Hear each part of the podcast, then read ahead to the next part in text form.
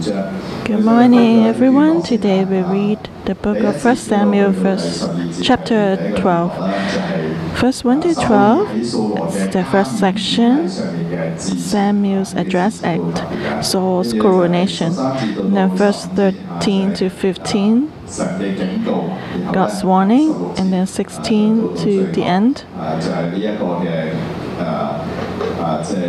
That's God's discipline. So let's first look at the first section. Now Samuel said to all Israel, Indeed, I have heeded your voice in all that you said to me, and have made a king over you.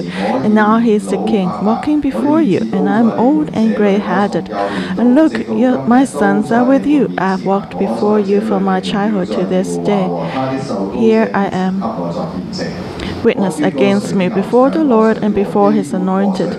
Whose ox have I taken, or whose donkey have I taken, or whom have I cheated, whom have I oppressed, or from whose hand have I received any bride with which to blind my eyes? I will restore it to you. And they said, You have not cheated us or oppressed us, nor have you taken anything from any man's hand. Then he said to them, The Lord is witness against you, and his anointed is witness this day, that you have not found anything in my hand. And they answered, He is witness. So that was Saul's coronation.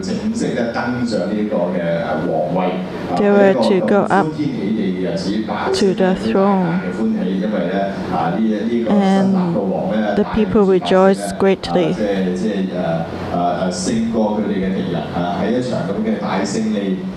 Uh, that was after a great victory. It should be a great climax.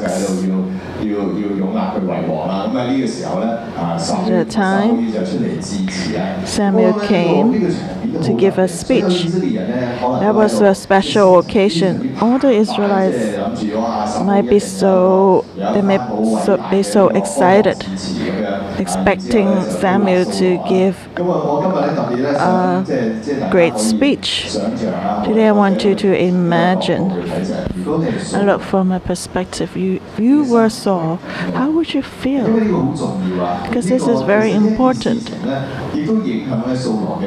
This will affect Saul's life. So, who was supposed to be the main character in the coronation? Saul. He was going to be the king, and Samuel would officiate the ceremony. Just imagine in your most important moment, he asked someone so important to come to be the MC. But then the MC, once he stepped on the stage, he, he spoke such things. How would you feel? Actually, was not related to what Samuel said. Not related to Saul, as if Samuel didn't see Saul, forget about Saul. The first thing he said was, Indeed, I have heeded your voice in all that you said to me, and have made king, a, made a king over you. That was still fine. And then he said, And now I'm old and gray headed, and look, my sons are with you, my whole family are before you. And he said, I've walked before you from my childhood to this day, in front of God's anointed. Be a witness for me. The speech seems like Samuel's retirement speech. He said, I'm old before I retire, let me ask you something.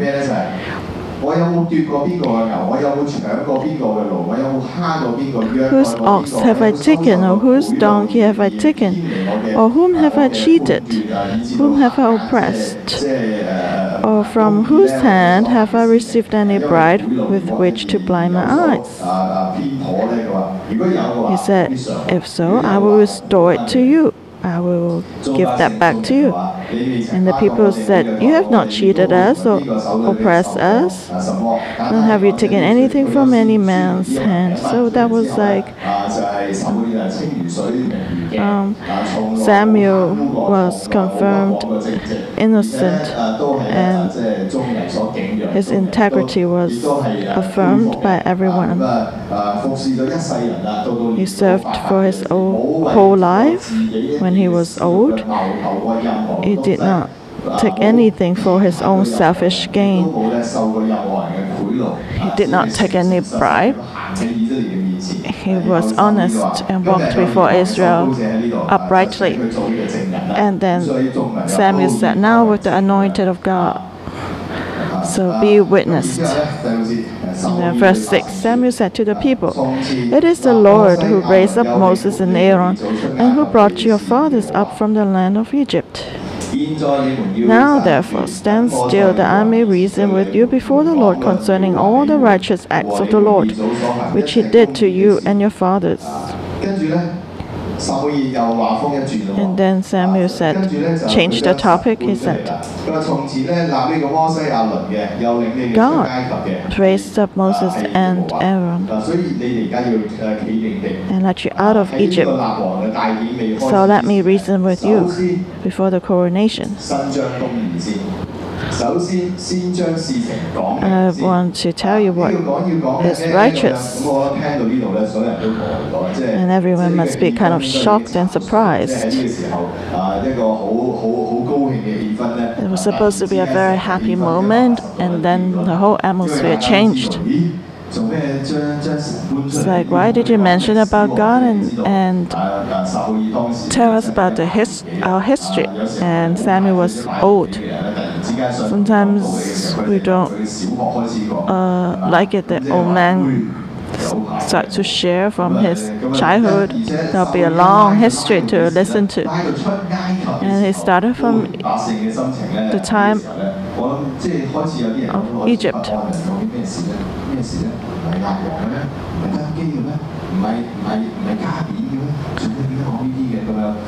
So, so what's that about? Everyone was concerned. And then Samuel said, I may reason with you before the Lord concerning all the righteous acts of the Lord, which he did to you and your fathers. So before the coronation of the king, Samuel came. He was really a faithful servant. He said, I wanted to give God justice. So, Samuel wanted the Israelites to see clearly what's happening. What is it that you're doing? Is it just to God? And then let's see what we shall do. Verse 8 When Jacob had gone into Egypt, and your fathers cried out to the Lord, then the Lord sent Moses and Aaron, who brought your fathers out of Egypt and made them dwell in this place. So the whole incident started from Jacob going down to Egypt. It was a glorious time, but then they became slaves, and so the ancestors cried out to God. And what, how did that happen? Because your fathers cried out to God. And God sent Moses and Aaron to lead your fathers out of Egypt. So when the Israelites cried out to God, God responded. And then let the ancestors out of Egypt. Verse 9. And when they forgot the Lord their ah, ah, God, ah, he sold them into the hand of Sisera, commander of the army of Hazor, into the hand of the Philistines, and into the hand of the king of Moab, and they fought against them. So God led them out of Egypt and led them to this place to live, but they forgot about God. God helped them so they could leave the place of slavery. He gave them a land, but they forgot about God. They didn't give thanks God. They departed from God. And so God left them. And these nations rose up, and God gave them to into the hand of Sisera, commander of the army of Hazael. God wanted to bring his people into Canaan. And actually, the messenger went ahead of the Israelites and fought for them, so that all the enemies flee before them. But the Israelites abandoned God, they forgot about God, they forsook God, and so God sold them into the hand of Sisera, which means He just gave up on them. God had a plan to send His army, angel. But as he looked back, the Israelites forgot about God. And so God said, I will not fight for you. And so God let them be. So said, I'm not going to fight for you. You face them alone. You don't want my help. Okay, we said it. We agreed that we'll go together, but you broke the you have broken the covenant. Okay. All right, you do it yourself. I won't care. I'll let you be. So when God left, Sisera, the Philistines, and the Moabites overcame the Israelites. They came to attack Israel, Israel often. So who started this bad cycle? It was not God. God did, was not wrong. God is always just and righteous. So Samuel wanted to give God the justice. You have ended up in this place because of your own faults. Every battle, um, when you won a battle, it was because of God's help. In the city of Jericho, it was God who pushed down the city wall. Otherwise, you would not have won. So they became victorious and earned more, occupied more land because of God's help. God gave you the vineyard, the farmland, which is harvest from the land. Everything is given to you from God. But you have abandoned God. So God would ignore you now. Otherwise, um, it's, it's like you saying to your father, I don't need you, I can do it myself. And then the father would, would just let you be. Okay, fine, let you be. Let you make your own mistake and then you may return. It's the same with God. God just let go and let them be and the enemies rose up. And so, verse 10. Now it happened that soon as he had finished presenting the burnt offering, that Samuel came and Saul went out to meet him that he might greet him.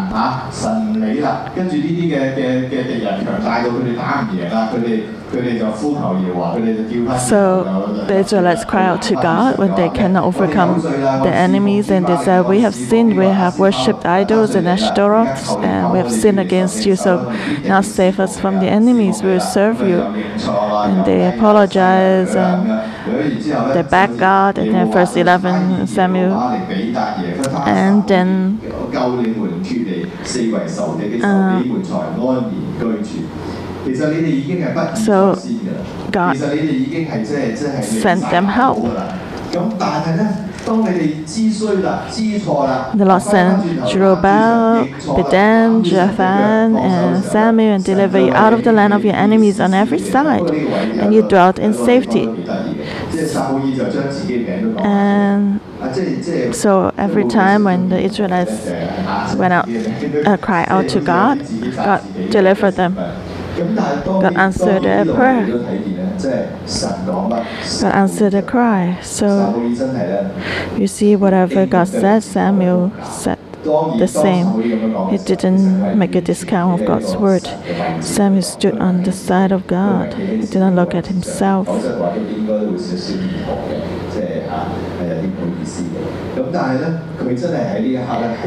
Samuel really was a representative of God. So the Israelites they were um, facing God. These words were not from Samuel himself, it was the words from God's heart.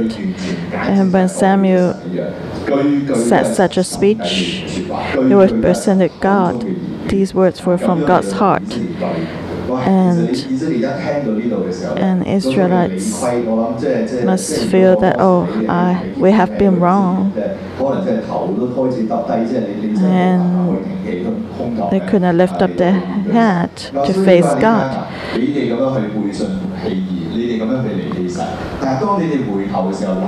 He said, when you betray God, when you left God, abandoned God, but as long as you return, God still saved you from your enemies. And you can dwell in safety. We can have a peace today because God has risen up the judges to save you. Otherwise, how would you have safety and peace? How could you overcome your enemies? So the Israelites must have recalled the battle of uh, Ebenezer. Otherwise, all the Israelites would have been killed. And this happened not so long ago. So through Samuel, God really saved the Israelites. And when he mentions Samuel, Observation. It was something really fresh that happened not too long ago. Every time it was like that. It was like a cycle. God intervened and helped them, and there was peace, and then they abandoned God, and then there was trouble and enemies. So Samuel mentioned about Jerubbaal, Bedan, Jonathan, and Samuel, just four judges uh, that came earlier. So Samuel was actually telling the Israelites it happened every time. It was the same. You got saved, you got helped, and you forgot about God. And then You messed up, and then you return to God, and then God helped you again. I am a witness. I, I, I was the fourth judge mentioned here. It's still the same first trial. And when you saw that Nahash, king of the Ammonites, came against you, said to me, No, but a king shall reign over us, when the Lord your God was your king. You see, the Ammonites came.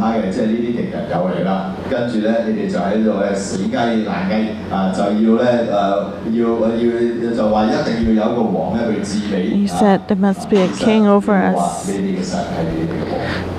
But actually, the Lord your God was your king. But do you really see that God is your king? When you choose a king, when you want a king over you, that means you're rejecting God as your king.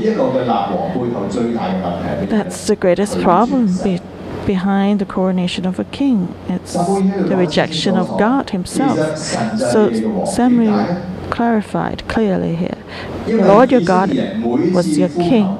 Because every time when the Israelites cried to God, God responded, Why do you want a king to reign over you? How would a king rule over you? Is said, when you have a request to come before the king? The king will answer you. When you don't have food or job, then the king will help you with his policy. That's the king. So you want a king because the king can respond to you like that when the enemies come. The king will fight for you, will defend you. That was what the king did in the ancient times. And the king would bring in peace to the country so you can live in peace. When the enemies come, the king will take the army out to defend you, protect you. And that's why you give pay tax and tributes to the king. The Asian kings would protect you and you just pay a tax just like you're paying a peace safety insurance. And God has been doing this to you. God has been answering you, protecting you, leading you, and giving you peace in your country, and even giving you abundance.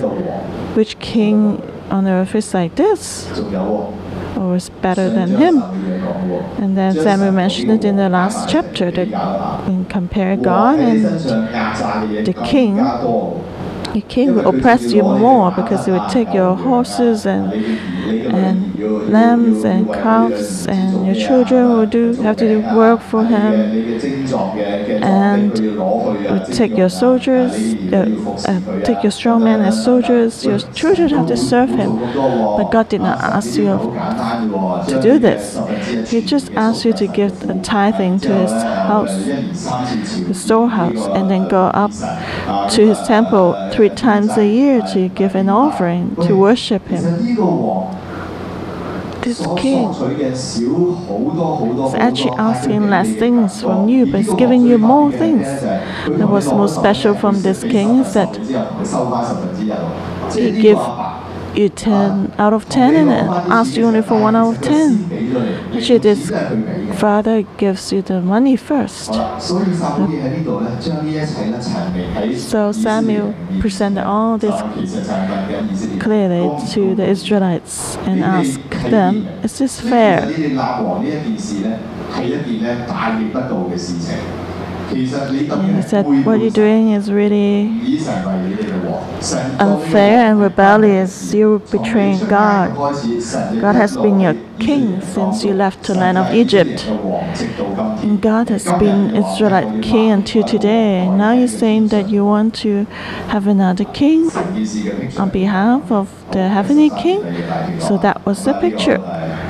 Then, verse 13, the second section. When these was shown before the Israel, that people were silent. And then Samuel gave them a warning on behalf of God. He said, Now therefore, he's a king whom you have chosen and whom you have desired.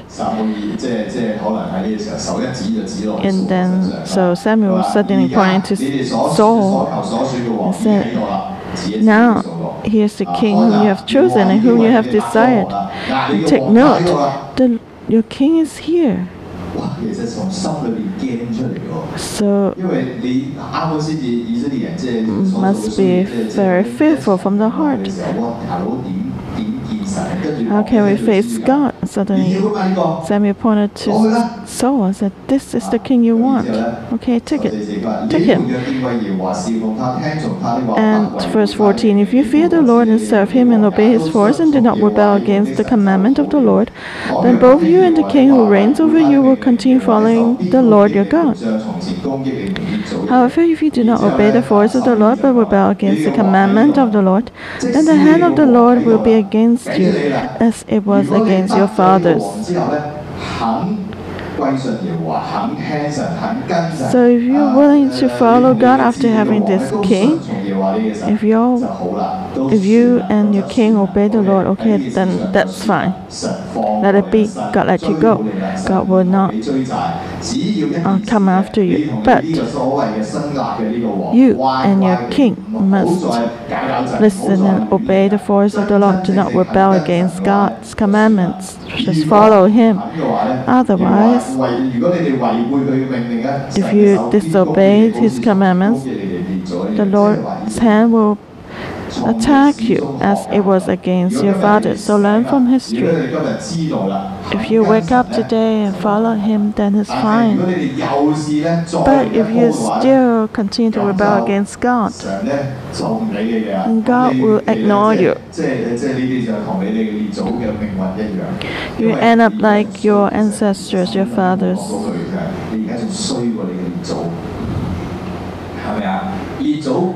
係咪啊？列祖背叛神嘅時候都冇另立一個王嚟代替神。你而家就係喺你個喺你列祖嘅衰嘢上面再添多一筆，即係衰仲未夠衰，仲要再加多一腳。 Now 啊，咁你 you 好自 have 為之啦。 done wrong, but do not 嗱，以色列人聽到呢度 continue to be like your ancestors. to continue to rebel against God. So the Israelites must be trembling in, from the heart. And then verse 16. Now therefore stand and see this great thing which the Lord will do before your eyes. Now look carefully. Samuel may be thinking in his heart. Are the Israelites shaken? Have they waken up? 神系咪真系好似你所讲得咁咁动怒先？ Uh, they may be thinking, is God really like this? 咁啊 Is he so angry like what you said? So Samuel showed the people truly the heavenly king is like 撒母耳 this. 所讲嘅每一句都完完全全 Everything that Samuel said represented God. 就系咁，神眼中所睇嘅。 This is what God sees and thinks God wants justice. But of course, behind that is God's love. Because God reveals Himself like this to shake the Israelites so that they can fear God and know that God is really true and living God and help them to know that God is the King. Every time they cry out to God, God answers them. Every time it's the same. Verse 17 Is today not the wheat harvest? I called to the Lord, and he will send thunder and rain, that you may perceive and see that your wickedness is great, which you have done in the sight of the Lord, in asking a king for yourselves. Samuel said, Isn't now the time for wheat harvest? In Israel, it was it's not possible to have rain during the wheat harvest season. It's very hard to rain, especially in the dry season. That's impossible. Like I'm telling you, tomorrow I want the sun to rise up from the west. How could that be? It's never seen such a thing. After thousands of years, the sun always rises from the east. Of course, that's an analogy. I've never seen that.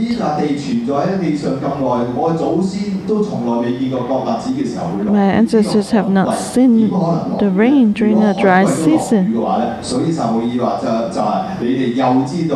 So Master Samuel said, If it does rain during the dry season, then you will know that this is from God, because you have sinned against God greatly.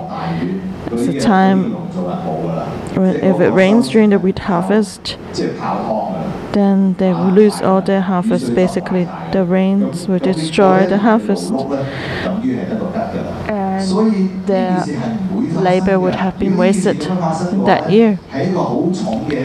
So if that happens, that's a great discipline showing people that God's in control of everything. Even the rain and thunder is in God's hand. Verse 18 So Samuel called to the Lord, and the Lord sent thunder and rain that day. And all the people greatly feared the Lord and Samuel. So as soon as Samuel spoke after he prayed, and then the same time, God sent thunder and rain.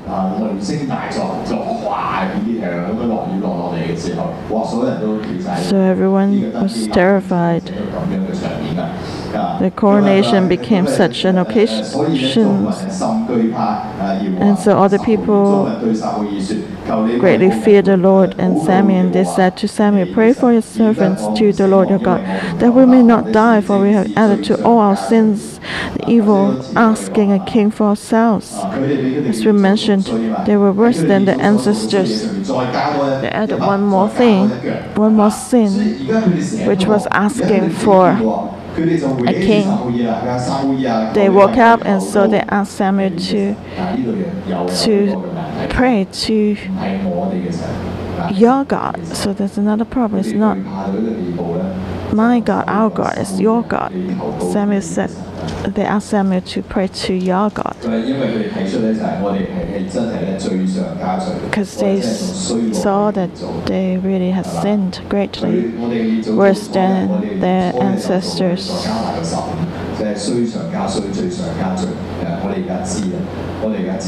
So we know now, pray for us. 到你嘅神，都唔敢將上帝稱為我哋嘅神，冇冇顯現神，即係即係係啦，即係誒誒係好大嘅一個嘅一個嘅誒誒誒誒 So that was like a really, they were really guilty. They felt guilty. And, but then Samuel said to the people, Do not fear, you have done all these wickednesses, yet do not turn aside from following the Lord, but serve the Lord with all your heart and do not turn aside, for then you will go after empty things which cannot profit or deliver, for they are nothing, for the Lord will not forsake his people for his great name's sake, because it, it has pleased the Lord to make you his people. You see how deeply did Samuel loved the people. He had great mercy for them. It's like he hit on their palm, but then when they felt painful and returned, and then you see the mercy of Samuel. Even though you have done this great wickedness, you have hurt God deeply, but God says it's fine. As long as you turn to me with all your heart, and God will forgive them. Thus, do not turn aside from following the Lord, but serve the Lord with all your heart. What does it mean not to turn aside from following the Lord? As long as you keep this relationship,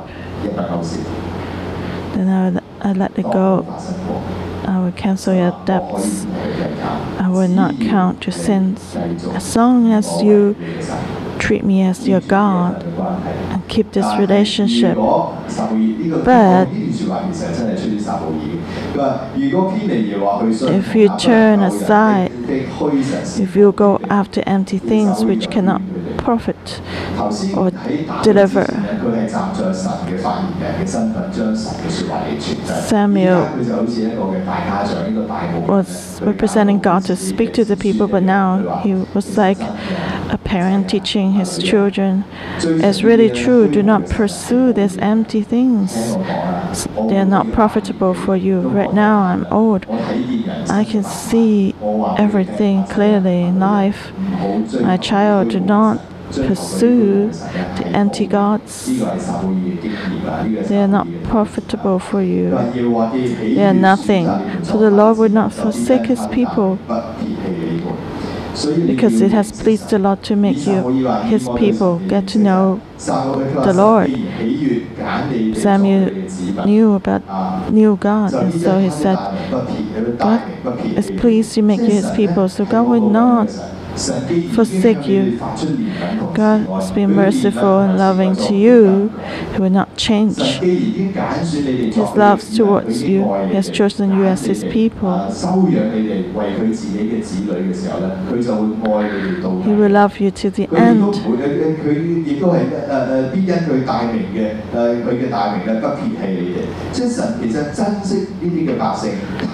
So God values the people.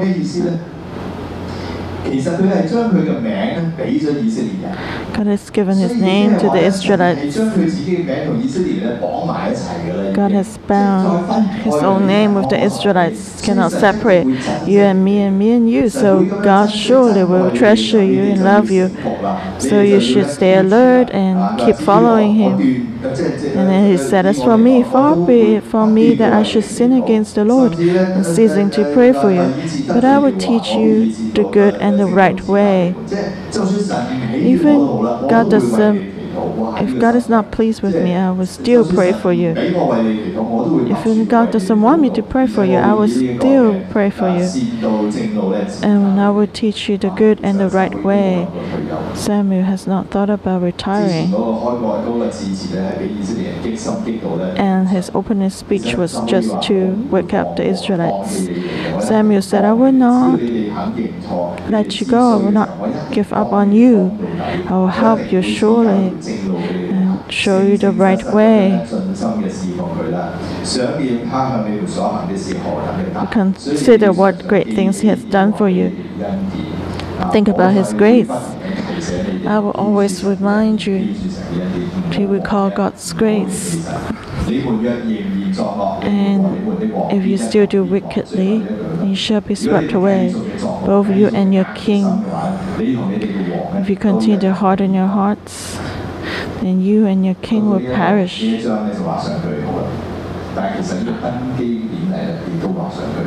So the, this chapter ends and the coronation ended here.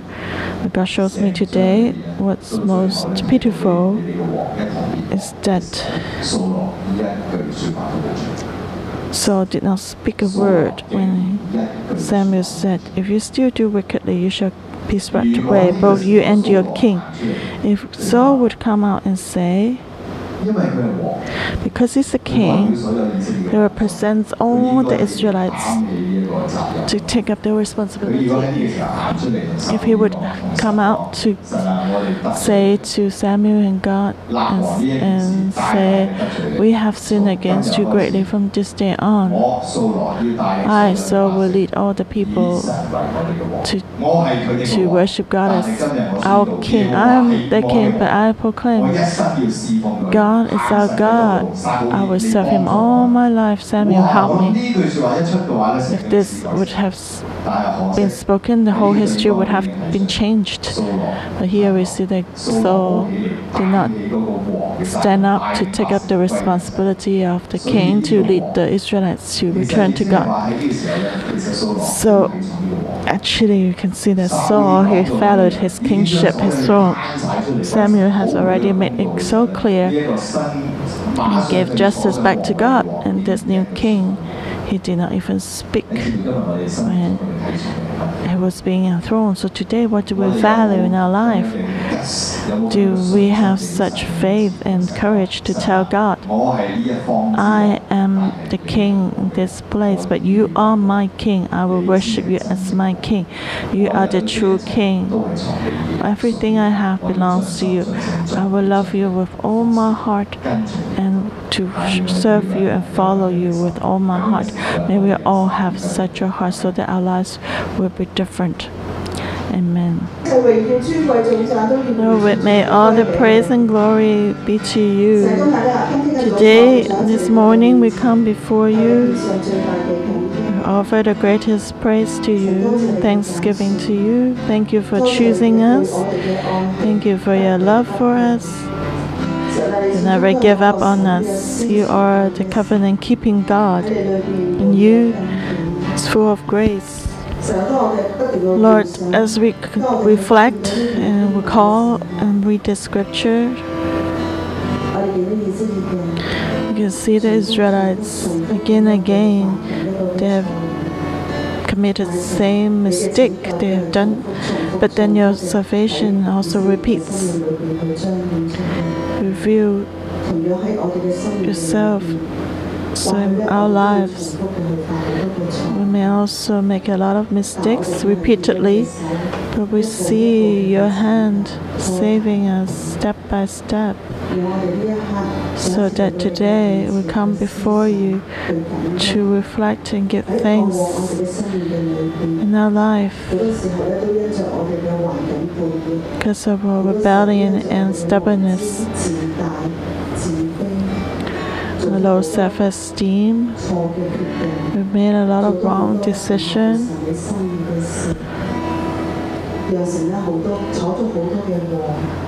So we have made a lot of troubles. But Lord, you have been saving us and leading us. So let's reflect.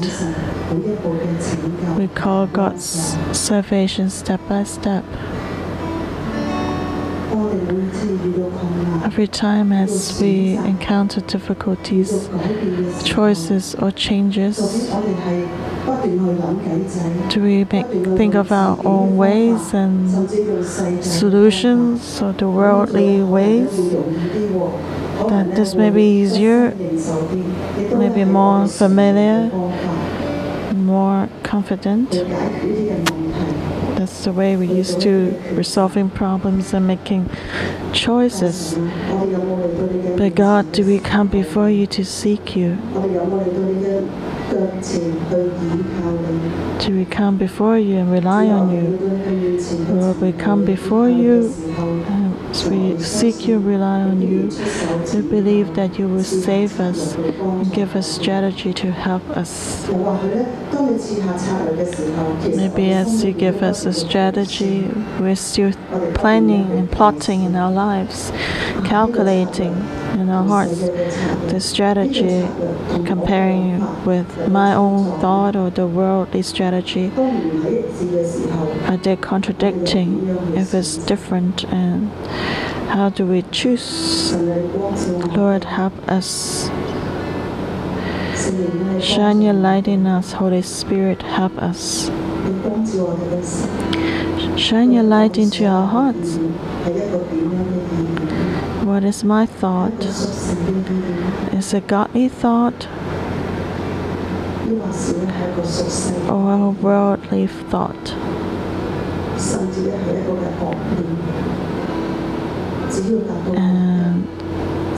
maybe just get my goal, attain my goal. I will take all means.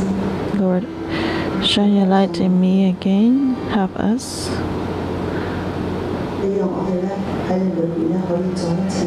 So we can reflect again in you because you are covenant keeping God. Even though we have weaknesses and we have made mistakes, but we know that every time you hold our hands you wait for us when we're willing to return.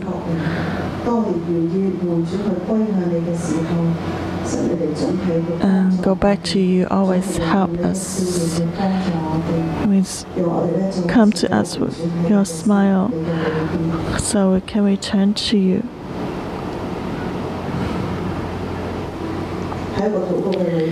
And I, as I pray, I hear God saying to every one of us, My child, return to me.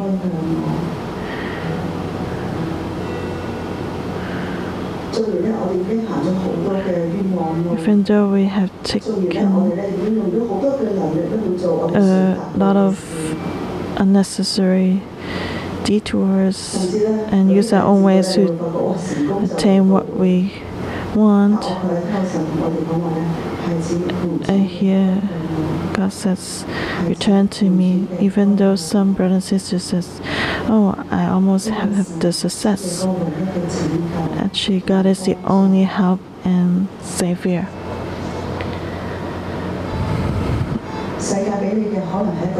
The world can give you a temporary success, but here God says to you, I prepare for you to have an eternal victory.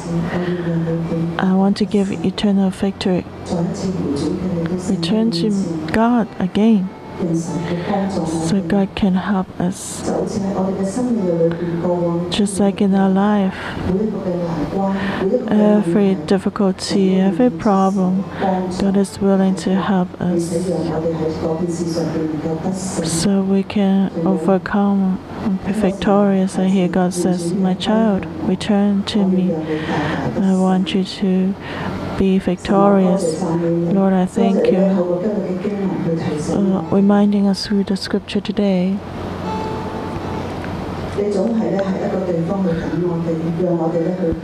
Always waiting for us to return to you. And you always give us a chance so we can follow you closely. Your only demand for us is not to depart from you. Lord, thank you that your love never leaves us, forsakes us, because you are covenant keeping God. Take away all our guilt and self condemnation. So it's bad to return now after so long, Lord, take away our self condemnation and guilt because you said your only request, demand is that every child will return back to you completely and not leave you, not forsake you. So, Lord, help us to choose to return to you again, to follow you closely. Lord, I thank you. You are the one who loves us and gives us mercy. Let us make decision to return to you. So your salvation and power will come to us and lead us again to face every obstacle and challenge and difficulty and help us to make every choice in the future because we know that that we follow you, you love us, and so Father God, you give us the best blessing. Thank you, Jesus. I give thanks to you. Give thanks again to come before you. Just like the scriptures. Let's learn and meditate. Do not follow King Saul.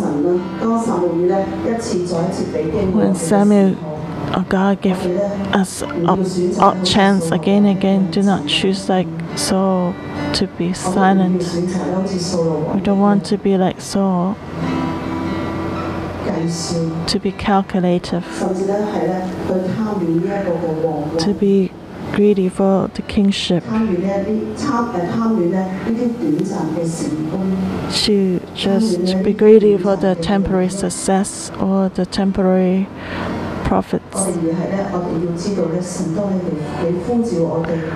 Lord, we know that as you call us, we respond to you. Stand on the position as priest. Lord, you have chosen us as priest. We have a position. As choose eh, to stand on the position as a priest to pray for Hong Kong and the whole world as a priest. Lord, we come before you. Use our identity and position as the priest to intercede for Hong Kong and the whole world. 地上嘅人，我哋都回轉去歸向你。Lord, we return to you. Let us all return to you. Because of our faults or our weaknesses to run away from you. Because we know our weaknesses and incapabilities. Despite that, we can still return to come to you to rely on you. So, invite you to pray for Hong Kong. Lord, I thank you. Pray for the pandemic of Hong Kong. It has been affecting us for over a year. A lot of professions have been affected and if we close down because of the pandemic, it's the same as church. We cannot have on on-site meetings. And uh, a lot of uh, restaurants and venues have to close down.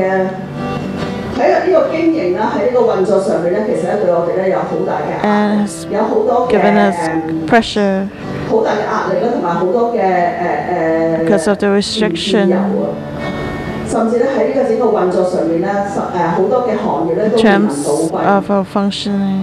我哋见到咧 A lot of 诶 businesses 戏院 have closed down, 倒闭啦， like 有好多嘅 cinemas. 健身中心啦、娱乐场所咧都要 gyms Lord, we ask for your protection. For the church, so we can have peace and have faith to know that you have saved us, you will help us, so that we can resume on site worship soon, together in your temple to worship together, so we know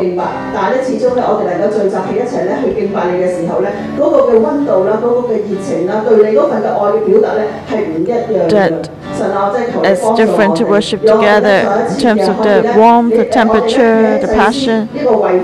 So we come before you standing in a position as a priest. You help us, heal us, stop the plagues so the COVID 19 not destroy us. You help us.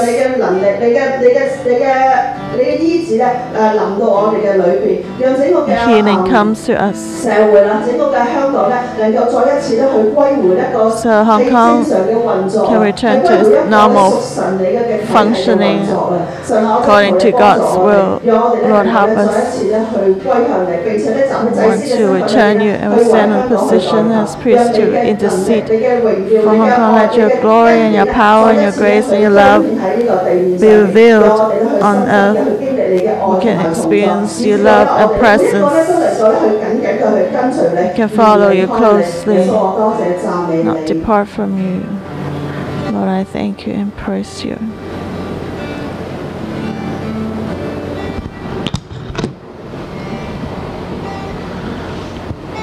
十母耳记上十二 First 章， Samuel chapter 12, verse 12b. 其实耶和华你们的神是你们的王。 When the Lord, the Lord your God 我哋再跳起 is your King.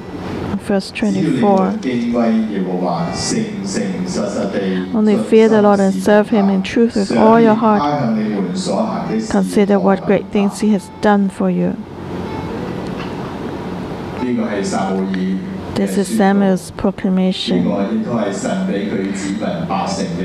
And that's a reminder of God to his people. Today we also need to remember this. Lord your God is your King. Fear him. Serve him in truth with all your heart and consider what great things he has done for you. Always recall what God has done so we can stay in humility and know that God is our King. He's not just our God, He's our King. He's given us abundant provision. He's the King. So today we need to count God's grace.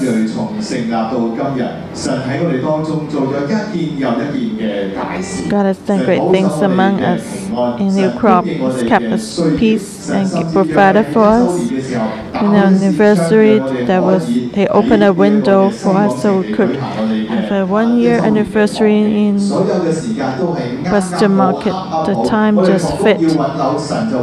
And God has been providing for us. So co-workers need to look for apartment or school. Everything is smooth according to God's perfect timing. God is with us. He is our God. He is our King. So let's count, recall, and give thanks, meditate, so that we don't forget our God, our King. And your Lord help us. Let's pray. The Holy Spirit come to us. Jesus' name, I ask the Holy Spirit to come into our hearts. Open our eyes so that we call